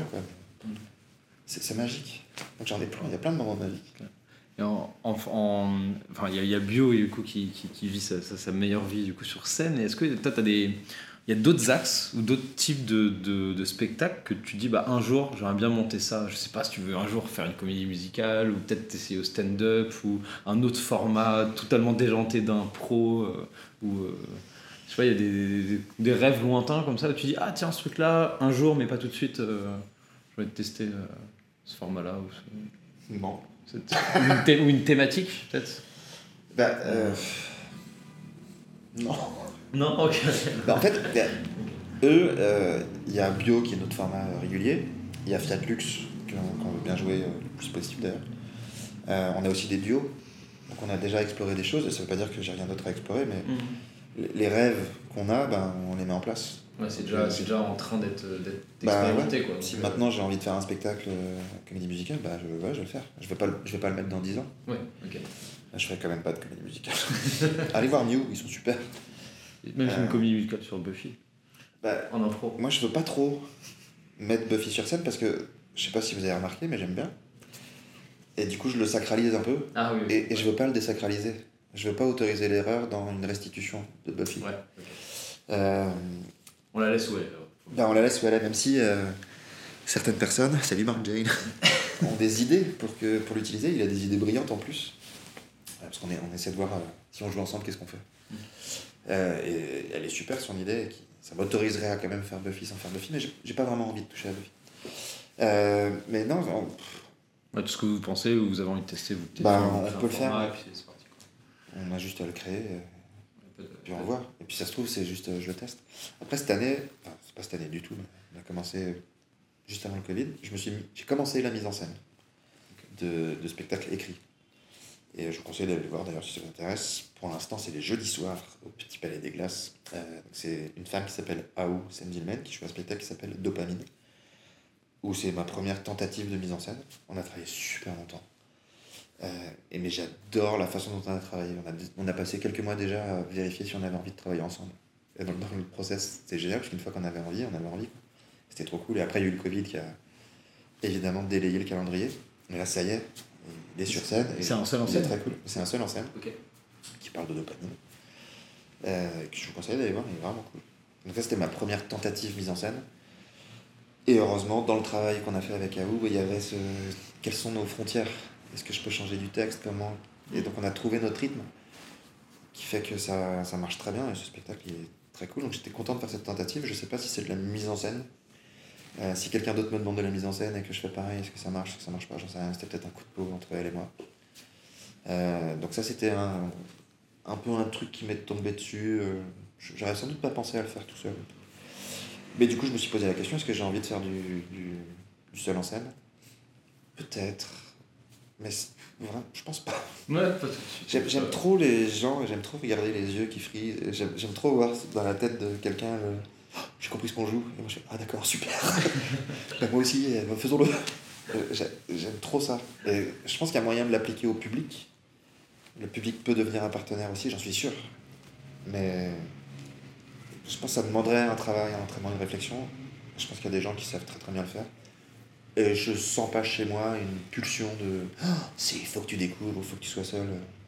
Je suis très content d'être euh, dans un groupe. Quoi. Ouais. Donc, euh, C'est un groupe qui, euh, qui évolue bien. En plus, là, vous enfin, ça a changé de salle. Là, vous êtes dans le palais, au Palais des Glaces maintenant? Ouais. Cette année, et genre, ça se passe, euh, enfin, ça se passe super bien. ça se passe pas mal, ouais. La salle est tellement belle. Moi, je suis très content de cette salle. Euh, en fait, on était au théâtre Trévise l'année dernière. On est très content du théâtre Trévise aussi, Mhm. mais il devait aller en travaux cette année. là. Gros travaux. On devait trouver notre salle. Et on a la chance d'avoir euh, trouvé. Il, est- il est tellement beau. Il est génial, ce théâtre. Euh, donc, on est au Palais des Classes là pour la dernière saison de bio. Oh. On va lui dire au revoir à ce spectacle. Donc on va créer d'autres choses peut-être. Mais en tout cas, c'est la dernière saison de bio qui a priori se termine en juin. Et euh, ouais, c'est, bizarre cette sensation. de- Ah, ah. Ouais, on sent que. Là, on est 7 dans la troupe et du coup, si on fait les combinaisons, je crois que ça fait 124 combinaisons possibles, 2-3. Là, on n'a plus assez de dates pour toutes les faire déjà. C'est, un, un peu la limite de. Ah, je ne jouerai plus. Bio Ah, ah. un tel ou une telle de la troupe. Ou, ou pas dans cette combinaison. Mm. Ah, c'est peut-être la seule fois de l'année que je vais jouer marqué Hélène. Ok. Ah. Alors qu'avant, on se posait pas la question, c'est infini quoi. Ouais, ouais. Ben non, c'est fini en fait. Et, mais on est très très content en tout cas de faire cette dernière année au Palais des Glaces. En tout cas, bio et au Palais des Glaces. quoi. C'est que- À la grande classe. un spectacle d'impro régulier comme ça. euh, C'est génial et c'est venu euh, par petits pas. Alors les pas sont de plus en plus gros, mais à un moment, genre, en tout cas, je me suis dit que eux, c'était un bulldozer. Peu importe ce qui se passe, on avance tranquillou. Et parfois, il y a des. Ah bah non, le théâtre a fermé. Ah, D'accord. On a trouvé un autre. On s'ennuie, on crée un spectacle, ok. Là, je trouve que on- les pas sont de plus en plus gros, parce que quand même, on est passé de. Parce que les jambes sont de plus en plus assurées. Non, mais on est plus nombreux, on est plus solides, ou je sais pas. Mais on, on avance, euh, on avance quoi, avec des gros pas. On a des locaux depuis l'année dernière aussi. il y a des pas qui sont plus forts qu'au début, normal. On continue. Et donc c'est pour ça que j'ai pas de rêve à dans 10 ans, j'aimerais faire ça. On peut le faire maintenant, donc on va le faire. Puis voilà. C'est cool, c'est maintenant en fait les rêves. Parce que c'est trop cool. Voilà. J'aime ma vie, je sais pas si vous l'avez remarqué. J'aime ma vie, Trop chouette. grâce à Buffy. En grande partie. Énormément. Bah écoute Nabla, moi j'ai une dernière question Ah ah pour clôturer ce, ce super podcast avec toi. Imagine, alors tu- tout à l'heure tu as évoqué le- le- l'âge de 88 ans, donc euh, on peut imaginer, imagine que tu as 88 ans. Ok. On est au coin du feu, Ah tu as une grande barbe blanche ou une grande moustache, ça dépend ce que tu préfères à cet âge-là, à ce moment-là, et tu es entouré de, de, de plein d'enfants, de- d'ados qui commencent l'impro et qui viennent te voir et ils te demandent mais Papi Nabla, euh, est-ce que tu aurais un conseil à nous donner euh, pour vraiment qu'on s'éclate en impro euh, C'est quoi le secret de l'impro Qu'est-ce que tu leur dirais? Bah, peut-être il y a 88 ans, j'aurais enlevé des trucs, c'est- Il y a trop de choses. Euh, moi, j'aime bien le deviens qui tu es de Buffy. Suis ton chemin, trouve ton chemin, vis ton chemin. Je sais pas sous quelle forme, mais. Et ton chemin, tu le perdras pas si tu fais confiance à tes yeux, si tu fais confiance à ton corps, d'une manière générale. Donc ça peut être tes yeux, ça peut être ton cœur, ça peut être plein de choses, mais suis, suis ça. Et si si t'es pas isolé dans ta tête, bah tu feras automatiquement, tu prendras automatiquement soin de toi, des autres, de l'histoire, du public. Et, et, puis tu te challengeras aussi parce que ton corps, à un moment, il fait bah ça fait qu'à toi, j'ai envie de faire autre chose. Donc euh, je sais pas sous quelle forme ça sortirait, peut-être ça sortirait mal parce que j'aurais plus de Pour l'instant, j'ai l'impression que ça ressemblerait à. euh, t'es sur un chemin, donc suis ce chemin-là et, et tes pancartes, ta direction, c'est tes ressentis, quoi. D'une manière ou d'une autre. Tous tes sens, y compris ton intuition, ta respiration. Et avance. Quand t'avances tout le temps, te pose pas. Si tu te poses, euh, ton cerveau il va commencer à faire euh, c'est bien là où je suis ou pas? Te pose pas cette question-là, ce sera bien partout. Avance et suis ton cœur, et même si tu fais que ça. Mais continue d'avancer quand même. Donc ça ça peut être autre chose que le cœur. Mais, mais ouais. Mais je sais pas sous quelle forme ce sera. Avec ou sans dents Avec ou sans. Ce sera peut-être un polonais. J'espère qu'à 88 ans, je saurai enfin conjuguer mes phrases. Oui, Parce que Nabla fait plus d'une heure de polonais par jour en ce moment. C'est super dur. Bardzo trudne jest. Qu'est-ce que ça veut dire ça Bah, C'est super dur. Ah ok. J'espère. Génial. Bah, merci beaucoup Nabla. Avec plaisir. Est-ce qu'on peut se refaire juste un petit récap de, de- des annonces sur les, les spectacles que tu as en cours et que tu mets en scène? Si on fait un petit, une petite, ta petite page de pub. Ok. euh, C'est moi qui fais? C'est toi qui fais Ok, alors je fais partie de la compagnie d'improvisation E. Nous jouons Palais des Glaces. Euh, je mets en scène euh, le spectacle Dopamine qui joue au Petit Palais des Glaces à 19h. Euh, L'artiste c'est Aou Sendilmen. Mais si vous tapez Dopamine, vous trouverez. Dans la troupe, on a une école. De temps en temps, on organise des stages. Donc euh, inscrivez-vous aux newsletters. euh, faites, rentrez en contact avec nous. Il y a plein de places à gagner sur Instagram aussi. euh, venez. On a des duos, si vous avez envie d'acheter des duos, avec plaisir. Si vous êtes propriétaire d'un théâtre national, on veut bien jouer Fiat Lux dans votre salle. Contactez-nous aussi. On, a, on, a, on a plein de trucs. On a pilote. Bref, on a, on a... Contactez-nous, rentrons en contact, buvons un verre ensemble. Génial.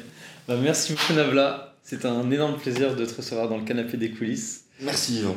Et plaisir. puis euh, à très bientôt tout le monde. Et encore merci.